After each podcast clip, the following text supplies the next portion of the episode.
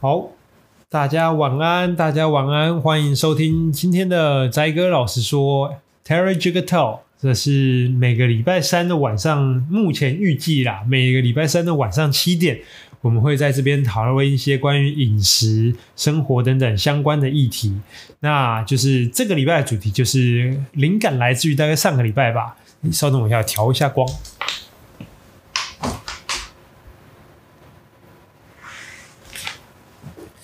这个礼拜的主题啊，其实灵感大概是来自上个礼拜的。我们社团有一个人发发文，就是问：哎，请问大家平常会不会补充 MCT 的补定或是胶囊跟这个东西？然后就引起，也好像也没有特别引起讨，呃，有有一些些讨论。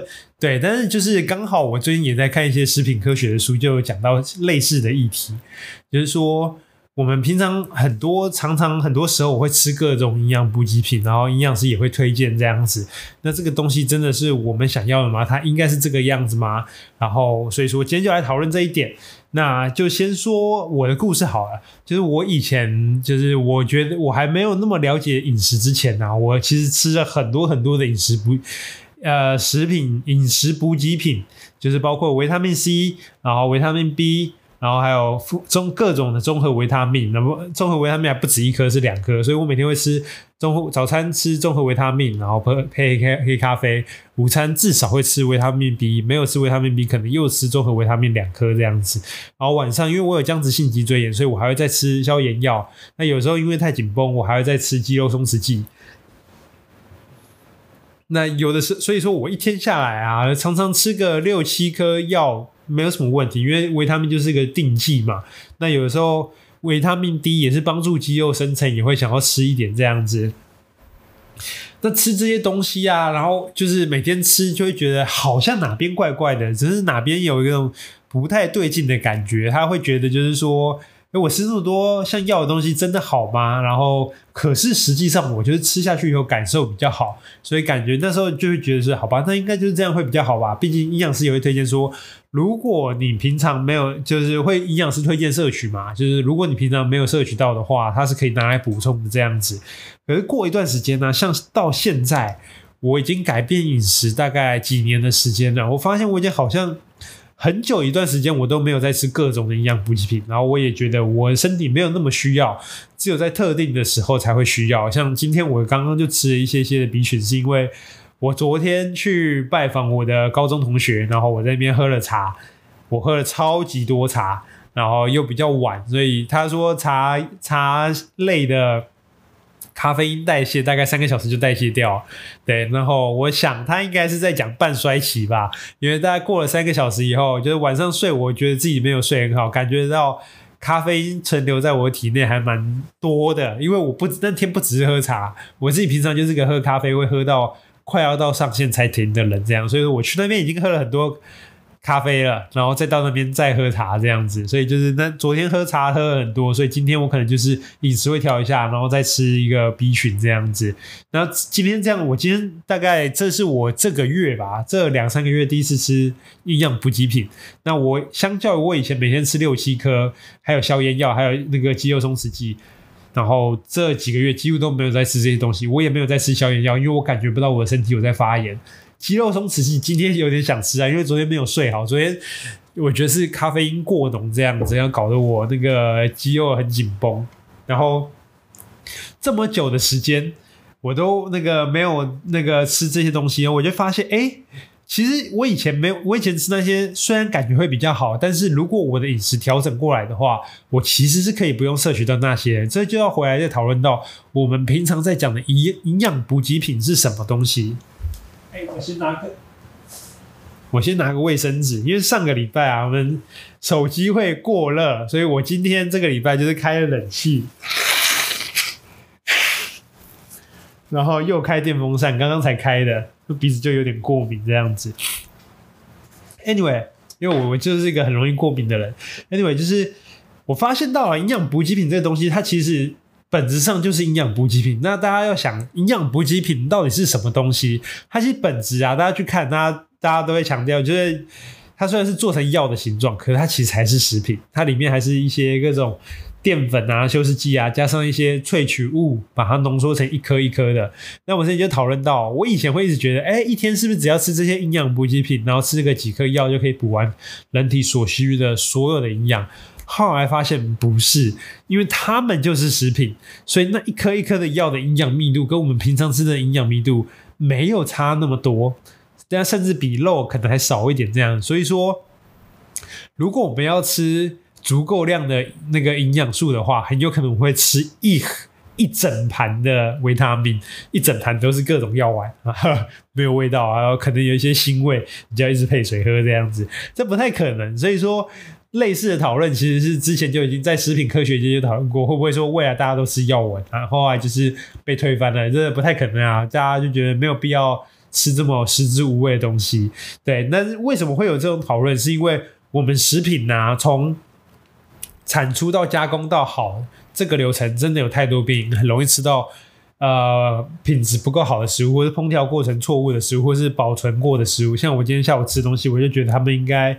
处理的没有很好，有问题这样子，因为我今天是外食，所以说我我大概我就觉得啊，又又觉得怪怪的，我大概以后又就不会再去我们公司附近的牛排店了。对，anyway，就是延续我一开始讲的，就是我改变了饮食，我发现我不需要再去吃那些营养补给品了，但是。营养师他们会推荐的，营养师是错的吗？其实我从来到尾都不会觉得营养师错的，而且是营养师他们处在一种还蛮微妙的状态。大家如果仔细看的话，譬如说营养师上节目，他都会讲说，如果你真的没有办法从饮食物品中摄取这些营养素的话，那么你可以去补充这些食品。那个维维生素 C，假设他是代言一个维他命 C 的话，他上节目可能会讲，如果你没办法从食品中带取得足够的维他命 C，或者说现在呢因为生活忙碌，巴拉巴拉巴拉，你没办法补充那个维生素 C 啊，或者说你没办法吃水果啊，你没办法补充这些的话，你可以吃一颗维他命 C，每天一颗。然后有效帮助你怎么样怎么样怎么样，然后实际上你就去吃了，还也真的有用。他们可是他们都有个前提，就是如果你真的没有办法从食品中摄取的话，那其实这就是一个重点，就是我们多数人吃下去的时候。有用的感觉，是因为我们那个时候真的缺乏那些维生素，我们真的缺乏那些东西。而这些定剂啊，他们真的有个好处，就是它可以定量，可以算你一身体有多一天多，它可以算一颗多少量。你可能一天分三餐吃的话，那个就精准度刚刚好这样子，你就不需要去抓说哦，我早上可能要吃，呃。什么菜配什么东西，然后晚餐吃什么才可以补足一天所需的所有的氨基酸什么，就不用算那么多了。但是其实说实在话，这么精密的药丸，这么精密的食品，呃的营养补给品还没有那么常见。基本上外面的营养补给品都还蛮普通的。因为我觉得比较厉害的是我在好市多看到有一个维他命 C，然后它紫色的罐子，它是一个维他命 C，然后里面有缓释的成分。缓释就是缓缓缓慢的释放，还有你吃进去以后，它的药效发挥会在也不那不是药，它是食品，它维他命 C 会在慢慢的发在你的身体里面，在分不同的时段慢慢的发挥出来。因为啊，药的哎不维他命 C 以维他命 C 为单那个例子好了，一颗维他命 C 可能假设我们算一个人一天可以吃两千呃单位的量。然后一颗两千单位的量，你吃下去以后，身体吸收可能只能吸收个七百单位这样子，它就没有那么好。那如果是两千单位的量，它帮你做缓释的话，它就可能分好几个小时，让你慢慢吸收，分几次吸收，这样的话，就有可能可以吸收到就是两千单位的量。所以说。比较精密的这种食品的补给品是一个还不错的设计，我觉得蛮好的。但问题是，为什么我们一天到晚吃的饮食会让我们缺乏这些的食品的补给品？这个就是另外很值得去讨论讨论的。那这也是我常常会觉得，哎呀，我们要呃有点难去沟通的东西。可是我也觉得很奇怪，我们常常会觉得。在外面买一些东西，他们就是一种神奇的疗效。你吃了，你吃了某某商品就比较排便顺畅，然后你吃了叉叉商品，它能够帮助你什么？可是为什么要去？为什么不反个角度去想说，我们为什么会缺乏那些东西呢？其实有很多东西是，其实我们没有那么缺乏的。对，那其实会缺乏原因，我觉得很简单，就是因为人很难在外食取得到那些营养素，或者是我们可能不见得有。足够的营养的观念。可是说实话，我觉得不太需要，甚至人不需要太有足够的营养观念，也都可以摄取到足够的营养素哦。对，就是主要我觉得最大的原因是因为外食，有很多菜你在外食真的就是吃不到，有很多肉。你肉在外食就真的很难吃到足够的蛋白质，而就我最近就是真的特别意识到这一点，就是说很多减糖饮食啊，然后或者是生酮饮食啊，大家都说要降低碳水化合物嘛。然后我最近在做一些呃食品的研究，这样子，然后我就发现，哎，很多时候其实我们。缺的不，我们要的并不是要减少碳水化合物的摄取，很多时候是我们的蛋白质摄取的根本就不够。当你蛋白质摄取够的时候，你真的也很难再吃得下去了。所以说，就是如果你能够吃的吃到足够量的蛋白质的话，那你其实就不用担心太多。但问题是，外食蛋白质的摄取真的还蛮有难度的。所以说啊，我就会觉得就是呃。大家外食久了，就很容易有一些呃营养偏差。那这个时候去靠营养补给品补充也不差，我觉得还 OK。但我总觉得有一点点本末倒置，怪怪的。对，那这个其实就很像是之前有人讲的，就是糖尿病和饮食习惯，然后和胰岛素的配合，就是饮食习惯饮食习惯造就出了糖尿病，然后最后吃了胰岛素。那因为你吃了胰岛素，有些人说。你这个胰岛，你既然吃了这个胰岛素，你就不能调整你的病灶，也就是你那个饮食习惯啊。他就我就会觉得多多少少会觉得有点怪怪的啦。但是就我们不太讨论特定的疾病的状况，基本上我就是想要讲就是饮食的内容这件事情。饮食内容这件事情真的是在我想象中，呃，也不是在我想象中，就是食物上你要在外食取得足够多的营那个蛋白质，真的不容易，因为。最简单的算法嘛，假设一个人一天七十公，一个人是七十公斤的话，他一天最少要摄取七十公斤、七十克的蛋白质。可是你要想想看哦，一百克的鸡胸肉，它也才大概二十克左右的蛋白质，也就是说，他一天要吃三点五克的鸡胸肉。那当然不太可能是三点五克鸡胸，它可能是一个鸡胸肉、一个鸡腿排，然后再两颗蛋、三颗蛋这样子。那其实你平常要在外食吃到这么大的量，不见得有这么容易。所以说。就是每个人我们在外面吃蛋白质，真的就是一个很辛苦的事情，因为蛋白质就是贵。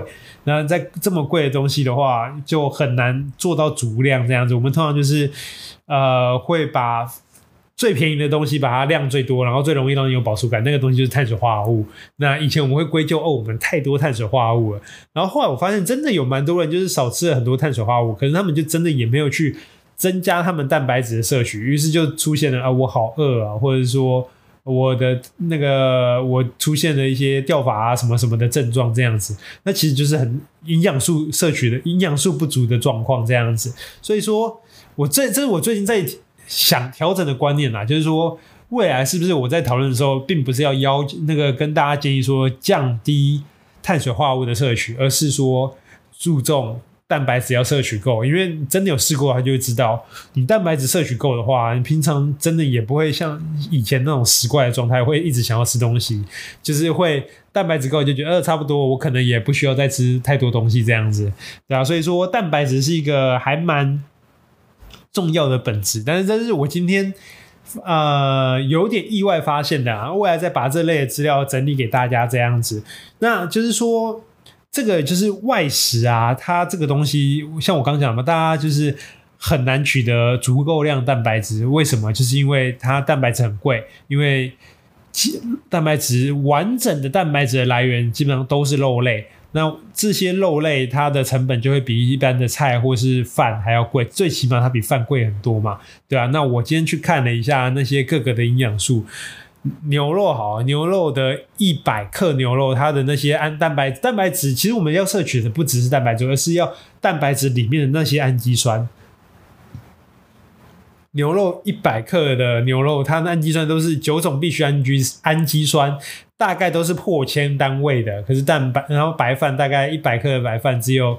一两克的氨基酸，或者是不一两个单位，或者是二十个单位，就是大概相差五百倍、一千倍的氨基酸的量，这就营养密度的差别，你知道？牛肉和饭，可是我们平常一天到晚都在吃那些饭，所以说这就是我觉得外食最大的原因，最大的问题就是第一个就是呃经济因素，人其实外食，我们在外面吃的那些店家摊贩，他们也是出来讨生活的，那不见得每个都一定要有那种营养的观念，所以说你可能必须要自己去了解这些东西，额外再去摄取。那我觉得现在有超商还蛮方便，就是有鸡胸肉什么的，只是超商的鸡胸肉厂牌蛮多的，我推荐大家选比较大，然后比较你吃起来喉咙不会太太太，有一些有一些鸡胸肉真的味素有点重，重到就是吃到。觉得口干舌燥，这样就味素真的太重。我不反对味素哦，我不我不反对味精，就不反对 MSG。我觉得 MSG 真的是好东西，就跟 Uncle Roger 一样。但问题是，有些真的加到过量到，我就觉得哦，那也太多了吧？那可能有些哎。讲到这个，可能有些人不知道味精是什么。味精其实就是 MSG，就是我们现在科学已经发现了，就是除了酸甜苦辣这几种味道以外，还有一种新的味道叫做鲜无妈咪。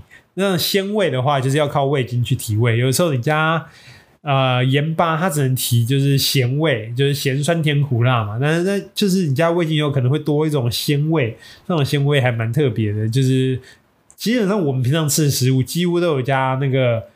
味素、味精，所以说大家都吃得到鲜味。那如果有在自己煮的话，一些东西你不加味精啊，你会感觉不到它的特别之处。这样子。不过我是自己在煮的时候，我也是很少去加味精诶。我想看哦，越来越少。诶，好像味精是要限制在碳水化合物上面的烹饪才比较需要。我下次再去研究一下啊。汤类的食物的话，也可以加味精，也是差蛮多的这样子。对，就是。如果你煮鱼汤或鸡汤的话，加一点味，就是你只加盐的味道还加了味精的味道是天差地别。汤类是最容易去辨别无妈咪是什么味道的一种元素。大家有机会的话，可以自己去试试看。对，Anyway，就是我想要讲的是说，外食它有很多的限制，譬如说经济考量，你很难吃得到蛋白质。或者是说流程控管考量，你很难吃得到干净的食物，这是我现在最大的困扰。我觉得很多人都不知道自己平常到底在吃的东西到底有多不干净。就是 我以前常常觉得，哎，为什么我身体？就是哪边不对劲，然后这边发烧，那边不舒服什么？我后来发现，就是我一天到晚身体都在发炎。那这边也补个小常识，就是发炎。我下次可能再讲一个主题啊，发炎就是你全身微微发烧的感觉，那是什么状态？其实就是你身体的免疫系统正在作战，就可能外来有脏东西。那吃进去以后啊，身体觉得哎、这边有脏东西哦，然后要把它处理掉。它可能是一种过敏状态，也可能是身体的自然状态，就是你身体真的有脏东西，也有可能是身体有异物，可能那异物你可能会自然身体会自然排掉，但是你身体遇到它就觉得这个不行，要给它杀死，然后就大家都很那个白血球很奋力作战这样子，然后你身体就觉得怎么好像烧烧的，就是发炎，他们正在里面战争这样子，一天到晚都在发炎。就很累，那你吃维他命 C，它就有消炎的作用，所以你吃维他命 C 当然会觉得很舒服。那你一天到晚很累，然后就觉得可能有点紧绷的状态这样子，你吃维他命 B 当然就可以好很多这样子。所以说，我会觉得，你说都那个呃补充营养补给品这件事情，它真的是你需要吗？不一定。那真的完全是因为营养的关系吗？也不一定。对，我觉得在台湾真的很少人讲食品安全这件事情。那其实要达到也很困难啦。那所以说这些东西就是，嗯，还是个待讨论的状态。我觉得现在就是没办法嘛，大家就平常外食，所以说他必须要去补充那些营养补给品。可是我很推荐大家可以先从。改变你的外食的习惯，开始确保你的营养素摄取的够，而且确保你的来源是干净的。有几个我觉得相对比较干净的店家，大家又可以取到，就是谁超商。对，超商大家以前都会觉得，哎生粉是化学食物啊，什么什么的。对，呃，不否认。对，但是问题是他们至少是干净的。对，然后还有一个相，还有几个相对比较干净的是麦当劳。对，它是干净的。就我，我有很多东西是大家会让大家很难以置信的，就是基本上外食，我现在敢放心去吃的东西，基本上都是一堆大家以前会觉得对健康不好的食物。还有一个，如果我真的要在外食吃小吃摊的话，我会挑油炸品。对，我会挑什么咸酥鸡，我不会去挑咸水鸡，因为油炸品它至少会彻底杀菌、彻底消毒过，我才会吃那些东西这样子。所以说，这也是外食的另外一个那个层面，就是外食呃食品安全的层面这样子。所以说，传统和传统的呃营养师和西医的做法，它就是你缺什么我就补什么这种概念。可是会不会我们可以从另外一个角度去看，你是不是多吃了什么太多的东西？你是不是那个你是补那些？你调整一下，不要多吃那些东西，改成吃别的，你就不会缺。那些需要的维生素，这是一个我觉得还蛮重要的看法，分享给大家。这就是这一题的主题，就是维他命啊，那些营养补给品是不是越吃越多了？每天吃那么多像药的东西，真的好吗？说实在话，呃，吃了真的舒服，有什么不好？我是这么觉得啦，对啊。那它只要不是那一种会让身体产生大量抗药性的东西的话，我觉得都还 OK，就不要吃太夸张的药。那其实。维他命这些东西，它都是营养补给品，它其实都是还是可食用的东西。呃，虽然它算是新时代的产物，但是现阶段来看的话，如果真的有需要就去补。但问题是，它真的就也没有，它不是一个度过好几个世纪的东西啊，所以我会建议。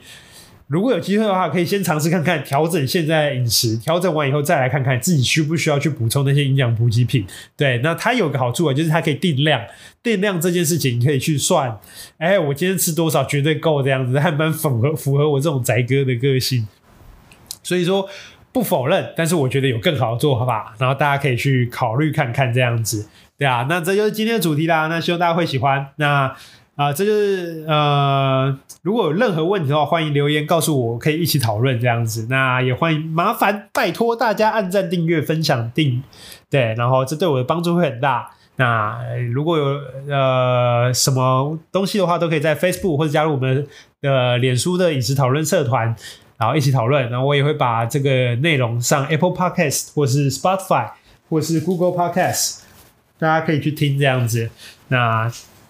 那就这样啦，希望也大家会喜欢这样的内容。对任何节目的内容有意见的话，也欢迎留言告诉我。今天就这样啦，我是 Terry，下次见。